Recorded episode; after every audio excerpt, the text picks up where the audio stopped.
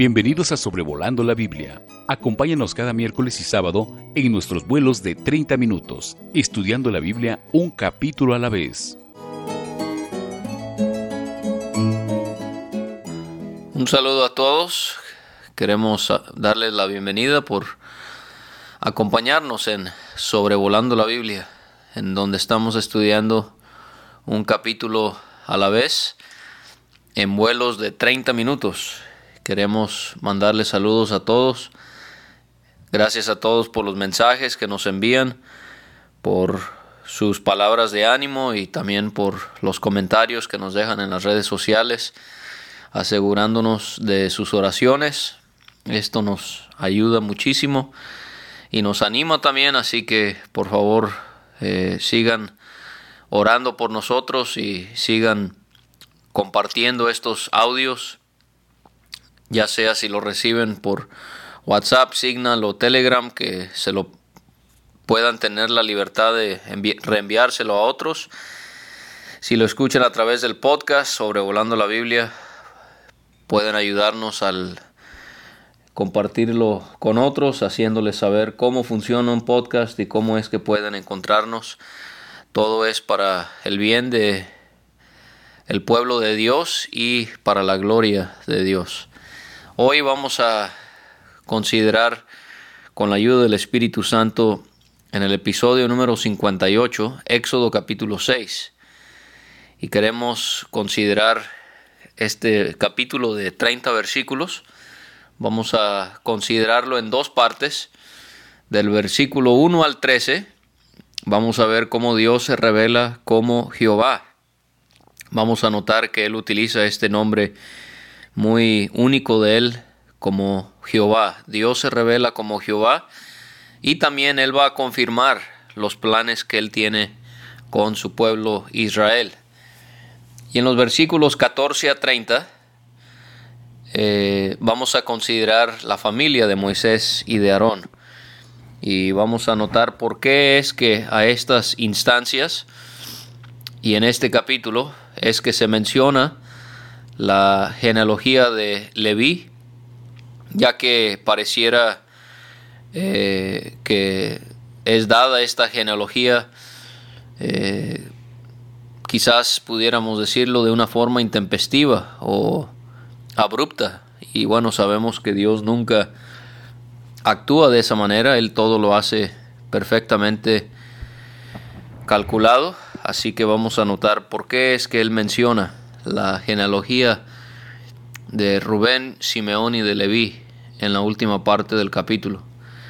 Así que vamos a, a comenzar. Otra vez recuerde, es muy importante que lea el capítulo antes de escuchar este audio, ya que la palabra de Dios tiene una importancia infinita por encima de lo que nosotros pudiésemos decir acerca de ella.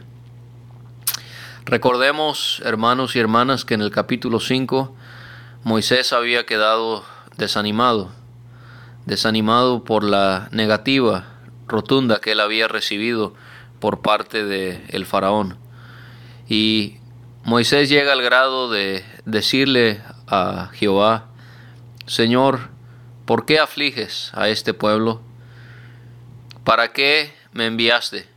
Porque desde que yo vine a Faraón para hablarle en tu nombre, ha afligido a este pueblo, y tú no has librado a tu pueblo. Él termina con estas palabras de pesimismo, de quizás querer darse por vencido y no encontrar una, una razón por la cual él debía de continuar con esta misión que Dios tenía para él. Así que ahora Dios va a responder a Moisés en el capítulo 6 y le va a comenzar a hacer varias promesas. Y le dice, ahora verás lo que yo haré a Faraón. Esto es clave porque esto resume el capítulo. Ahora verás lo que yo haré a Faraón. No ve Moisés, él quizás se había dejado impresionar por la riqueza, el poder, la hermosura física del palacio y del reino del faraón, pero quizás había perdido de vista el hecho de que debía de impresionarse más bien con la palabra de Dios y con el Dios que está por encima del faraón. Y Dios le va a enfatizar a Moisés lo que él va a hacer. Y esto es algo que nosotros tenemos que tener siempre en cuenta, que por encima de las circunstancias adversas que hay en nuestras vidas, hay un Dios que está sobre todo y que Él puede revertir todo conforme a su tiempo y conforme a su voluntad. Él está por encima de todos y de todo. Y le promete Dios a Moisés, con mano fuerte, hablando del faraón, los dejará ir, con mano fuerte los echará de su tierra. Más adelante veremos que Dios promete que Él los va a sacar de esa tierra de esclavitud. Pero aquí, en primer lugar, Dios promete que, que Faraón lo va a hacer. Dios promete que Él va a obrar en un hombre que ni cree en Él, que lo niega, para que deje salir al pueblo de Israel al grado que casi los va a sacar a la fuerza, como si fuera. ¿Por qué? Porque dice ahí que los echará de su tierra. Ese es el Dios al que servimos. Él obra en los corazones aún de los más poderosos y Él puede permitir que todas las cosas salgan a nuestro favor cuando pareciera que ya no había esperanza. Y Dios le dice a Moisés, yo soy Jehová. Qué frase tan corta, pero tan llena de tanta enseñanza que nos puede consolar. El nombre Jehová significa el existente, o sea, es el que existe por sí solo. Y el nombre de Jehová enfatiza el deseo que él tiene de hacer y de cumplir pactos con su pueblo, con aquellos que son suyos. Enfatiza un Dios de convenios que quiere tener una comunión con aquellos que Él ha redimido, aquellos que son suyos. Y Él es el Dios que hace pactos, pero que también cumple pactos. Y nosotros podemos gozar también de los beneficios de este mismo Dios, que Él nos hace promesas y las cumple también. Y vamos a ver que el nombre de Jehová se menciona en unas trece ocasiones en este capítulo. De manera que es un nombre muy significativo, no solamente aquí, sino en todo el Antiguo Testamento. Ya que estamos hablando del nombre de Jehová, sería bueno comentar que realmente no sabemos la pronunciación correcta de este nombre. Y hay personas que les gusta hacer mucho alarde acerca de esto, que si es Jehová, que si es Yahvé, que si es Jehová, pero realmente, hermanos, no tiene importancia la pronunciación.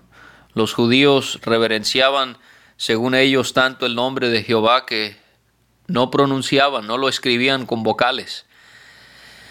La importancia la tiene el, el que es, el que lo posee, que es Dios, y también su significado que nos da tanto ánimo y consuelo en tiempos de dificultad. Otra cosa es que por causa de la secta de los testigos de Jehová que le dan un mal uso a este nombre de Jehová, vemos a, a muchos cristianos queriendo cambiar este nombre de Dios. Aún lo vemos en las traducciones de la palabra de Dios y muchas veces donde debería de aparecer Jehová, aparece Señor. Y realmente nosotros no somos quien para hacer eso. Y no debemos de, de permitir que una secta falsa como lo son los testigos de Jehová hagan que nos perdamos eh, de poder disfrutar de las bendiciones que posee este gran nombre de Dios. Él es Jehová. Yo soy. No dice yo fui, dice yo soy. Y esto me habla de su inmutabilidad, el hecho de que Él no cambia. Él es siempre en el presente. Yo soy. Yo soy Jehová. Y lo podemos ver en el Nuevo Testamento. Yo soy Jesús de Nazaret. Yo soy la resurrección y la vida. Yo soy el camino y la verdad y la vida. Yo soy el buen pastor. El buen pastor su vida da por las ovejas. Dios, siendo eterno, en el hecho de que Él nunca falla, en el hecho de que Él es un Dios que constantemente está con nosotros, Él siempre está en el presente. Yo soy. Hay una frase que me conmovió al leerla acerca de estos versículos. Lo escribió un hombre de apellido Mayer. Él dijo, cuando toda ayuda humana ha fallado y el alma, exhausta y desesperada, ha abandonado la esperanza del hombre, Dios se acerca y dice, yo soy, yo soy, yo soy Jehová. Y esto le va a llenar a Moisés de valor y también debe hacer lo mismo con nosotros. Y le recuerda a Moisés que él se le apareció a Abraham, a Isaac, a Jacob, como Dios omnipotente. Y podemos encontrar estas apariciones, es bueno repasarlas, ya, los, ya las hemos visto, pero las apariciones a Abraham, leemos de ellas en Génesis 12, versículo 7, capítulo 17, versículo 1 y capítulo 18, versículo 1. Sería bueno que repasara esos pasajes cuando Dios se le apareció a Abraham. Dios se le apareció a Isaac, Génesis 26, versículo 2 y versículo 24. Y también a Jacob, Génesis 32, versículo 30 y capítulo 35, versículo 9. Ahora Dios dice que se le apareció a los patriarcas no como Jehová, sino como Dios omnipotente como El Shaddai, el Dios omnipotente o todopoderoso Shaddai. Y podemos encontrar cómo Dios, cuando habló a Abraham, le reveló este nombre que él posee en Génesis 17.1. Lo hizo también con Jacob en Génesis capítulo 35 y versículo 11. Cuando Jacob habló con su hijo Isaac, también mencionó el nombre del Dios omnipotente en el capítulo 28, versículo 3 del primer libro de Moisés. Cuando Jacob se despide de sus hijos y habla con ellos, también menciona al Dios Todopoderoso. Y cuando Jacob en Génesis 48 y también en el capítulo 49 se despide de José, también le habla acerca de él, Shaddai. Mas en mi nombre Jehová no me di a conocer a ellos. Consideren cómo los patriarcas supieron del pacto que se había hecho, pero ellos no testificaron su cumplimiento. Ellos no experimentaron en todo su cumplimiento el significado del nombre de Jehová. Moisés y el pueblo de Israel, ellos iban a tener este privilegio al salir de la tierra, de, la tierra de Egipto para dirigirse a la tierra prometida. Los patriarcas, ellos conocieron a Dios como Dios todopoderoso o el Dios omnipotente. Y eso también nos anima a nosotros si nosotros conocemos a ese mismo Dios, a El Shaddai. Después vamos a ver que Israel conoció a Dios como Jehová, ese Dios existente, siempre en el presente, que no falla con sus promesas y sus pactos. Pero nosotros, hermanos, ¿con qué nombre conocemos a Dios como Padre? Qué bendición poder hablar acerca de nuestro Dios como siendo nuestro Padre. Qué bendición aún más poder dirigirnos a Él directamente a través de la oración y llamarlo Padre. Qué triste que hay cristianos que uno los escucha hablar y solamente hablan de Él como Dios, como Creador como Jehová. Y está bien hablar de Dios de esa manera, pero nunca se nos olvide que en este nuevo pacto, en el Nuevo Testamento, tenemos la dicha, el privilegio de llamarlo Padre.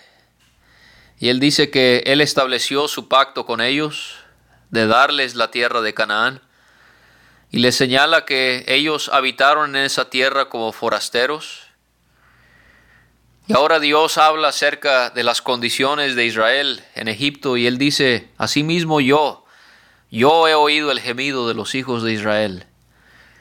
vamos a ver este, esta palabra yo. La va a mencionar Dios en repetidas ocasiones de aquí hasta el versículo número 8. Yo, yo, yo. Otra vez el énfasis del mensaje es lo que Dios va a hacer, no lo que hará Moisés, no lo que hará Faraón o lo que hará el pueblo de Israel. Dios está poniendo todo el enfoque en Él. Quizás usted está pasando por una prueba y usted está poniendo su mirada en sí mismo, o quizás en lo que tiene, o quizás en los que están a su alrededor. No se le olvide que el enfoque, el énfasis, siempre debe de ser en Dios, en el yo de, de Éxodo capítulo 6. Me llama la atención que los verbos que se mencionan cuando Dios habla acerca de lo que Él va a hacer en el futuro para Israel, os sacaré, os libraré, os redimiré, os tomaré. Todos esos verbos están en el futuro, cuando realmente están en el pasado, mejor dicho, cuando realmente deberían de estar en el futuro. ¿Y a qué podemos atribuir eso? Podemos entenderlo al pensar en el hecho de que Dios, Él ya lo ve todo en el pasado por la garantía que Él da. Él está tan confiado de su poder, de su habilidad, que Él lo que nos promete para el futuro puede hablar como siendo algo del pasado. Eso lo podemos ver también en Romanos 8, cuando el apóstol Pablo nos habla acerca de las bendiciones que hemos recibido en Cristo. No están, son bendiciones del futuro, pero aparecen en el tiempo pasado. Ese es el Dios al que servimos, y en el cual hemos confiado. Y nosotros podemos confiar que todo va a salir bien porque Dios está en completo control.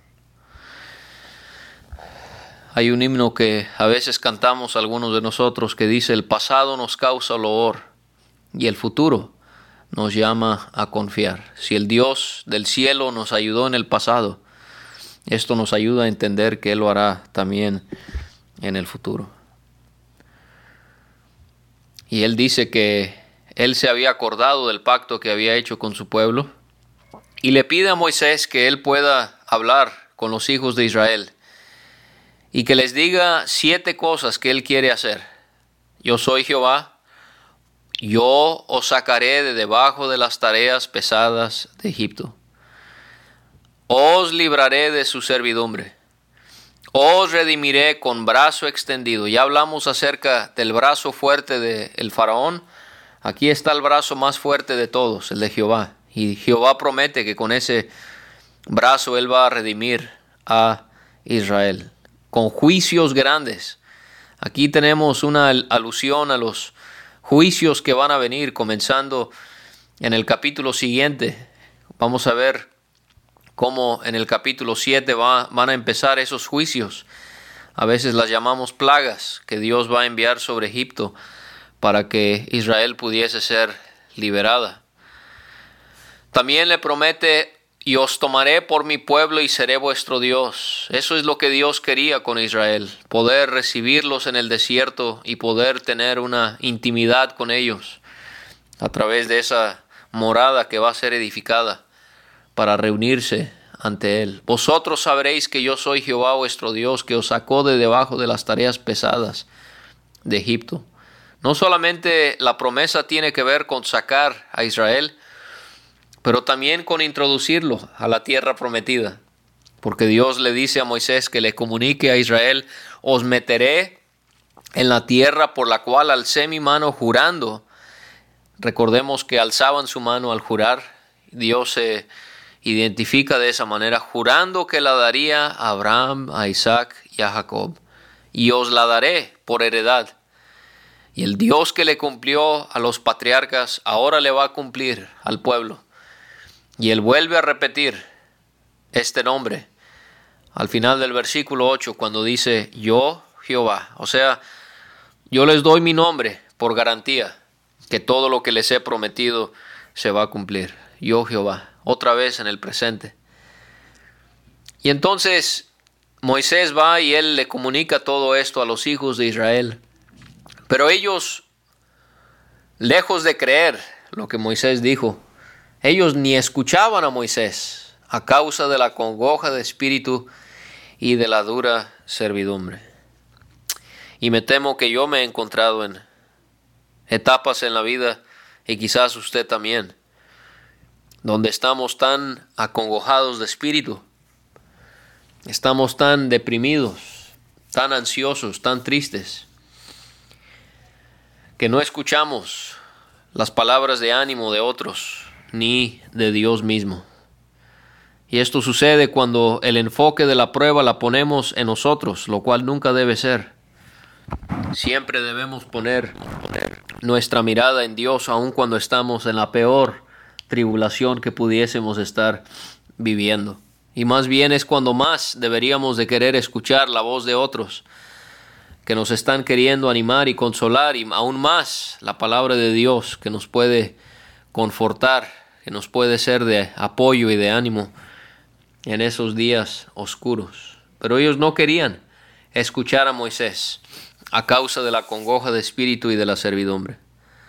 Y entonces Jehová vuelve a hablar con Moisés y le pide que vaya con el faraón, el rey de Egipto, para que pueda dejar ir de su tierra a los hijos de Israel. Y Moisés, él otra vez preocupado, responde, He aquí los hijos de Israel no me escuchan. ¿Cómo pues me escuchará Faraón siendo yo torpe de labios? Moisés pensaba que la incredulidad de Israel tenía que ver con su debilidad. Realmente la incredulidad de Israel tenía que ver con Israel mismo. No era culpa de Moisés. Porque ahora él piensa, bueno, si Israel no me ha escuchado porque soy torpe de labios, tampoco me va a escuchar Faraón. Él, él va a pensar que no soy una persona importante por la forma en la que hablo. Y hermano y hermana, nunca, nunca permita que alguna discapacidad, alguna debilidad, ya sea física, económica o la que usted me diga, nunca permita que le haga pensar a usted que usted es menor que los demás. Que de alguna manera usted tiene menos importancia que los demás hermanos. Para nada. Tenemos que aceptar nuestras debilidades y permitir que el Dios Todopoderoso obre a través de nosotros, porque no confiamos en nuestras habilidades, sino siempre debemos de confiar en el Dios que nos ha dado esos dones. Esta palabra torpe, Moisés dice torpe de labios. Torpe significa, en el hebreo es la palabra incircunciso. Moisés está diciendo, mis labios no son limpios, mis labios no están preparados para poder hablar tus palabras, Dios. De paso, Jeremías nos habla de oídos incircuncisos en el capítulo 6 y versículo 10 de su profecía. También leemos de corazones incircuncisos en Levítico 26, 41 y en Ezequiel 44, 7. Y también en Levítico 19, 23 leemos de fruto incircunciso. Pero será posible que Dios nos ha dado una tarea, pero hemos buscado excusas como Moisés lo ha hecho en el capítulo anterior y lo va a hacer otra vez aquí en el capítulo 6. Jehová habla con Moisés y con Aarón y les pide que vayan con el faraón para que sacasen a los hijos de Israel de la tierra de Egipto. O sea que por obra de Dios el bienestar de Israel iba a recaer en Moisés y en Aarón. Dios iba a hacer la obra, claro, pero iba a ser a través de Moisés y de Aarón. Y podemos ver cómo el bienestar de Israel recaía en Moisés. Moisés es figura de Cristo como nuestro mediador. Moisés era el mediador entre Dios e Israel. Cristo es nuestro mediador.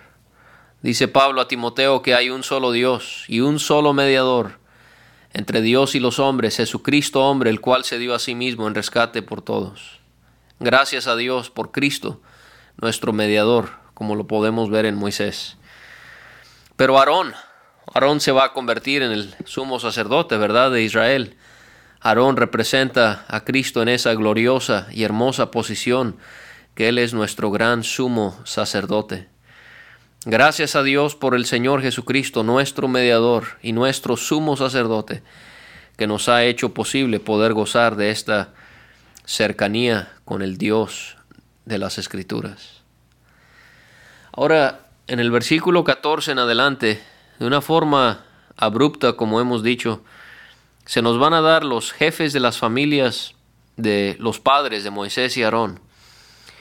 Y uno pensaría, ¿qué tiene que ver las dudas que tenía Moisés en su servicio a Dios con las genealogías de Rubén, Simeón y Leví que son dadas del versículo 14 hasta el versículo 26, 25.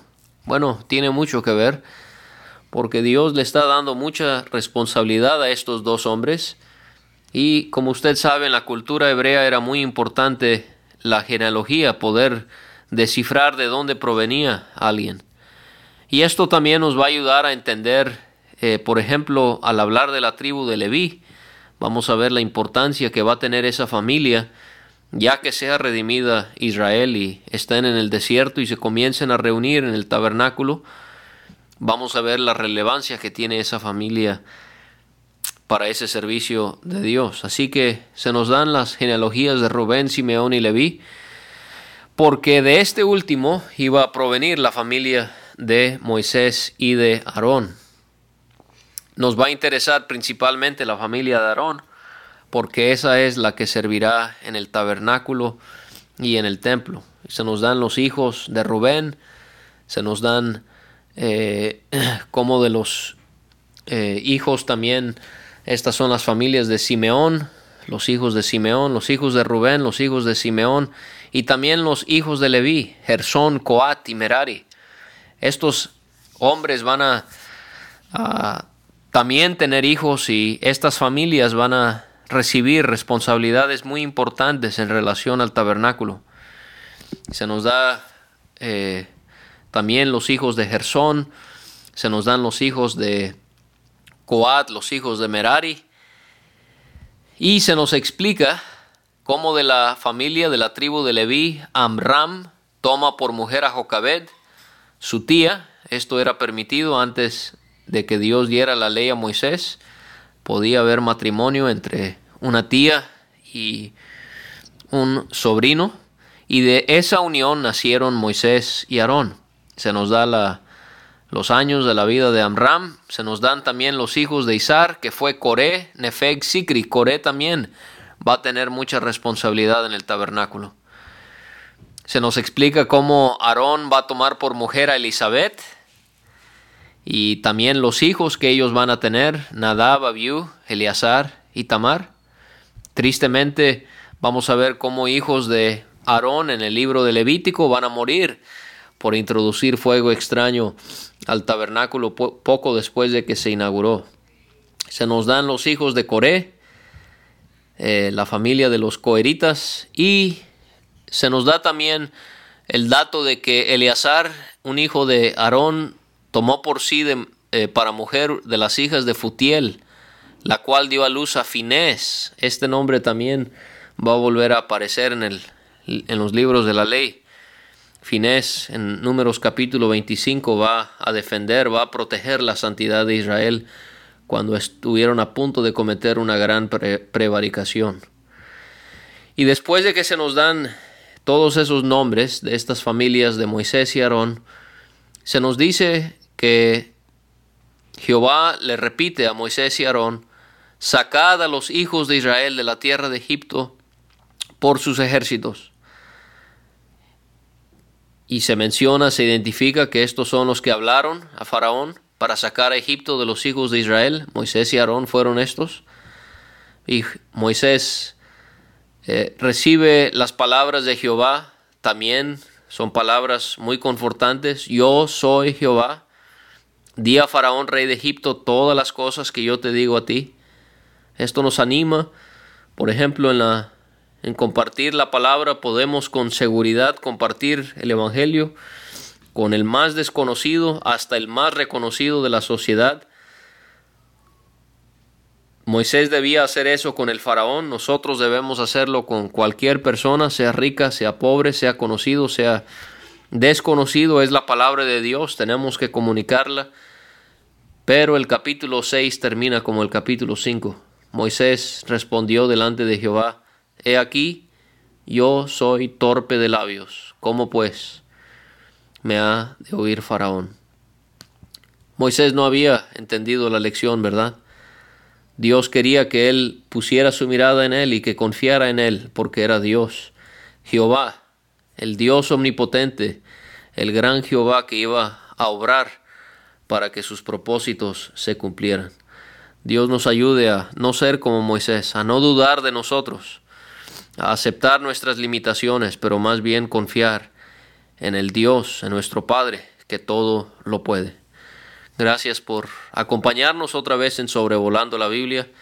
Y si Dios permite, la próxima semana, el día miércoles, estaremos haciéndole llegar Éxodo capítulo 7 para continuar con nuestro estudio del segundo libro de Moisés. Gracias por escuchar este estudio. Escríbenos a sobrevolando la Biblia gmail.com. Visita nuestra página www.graciamasgracia.com. Hasta la próxima.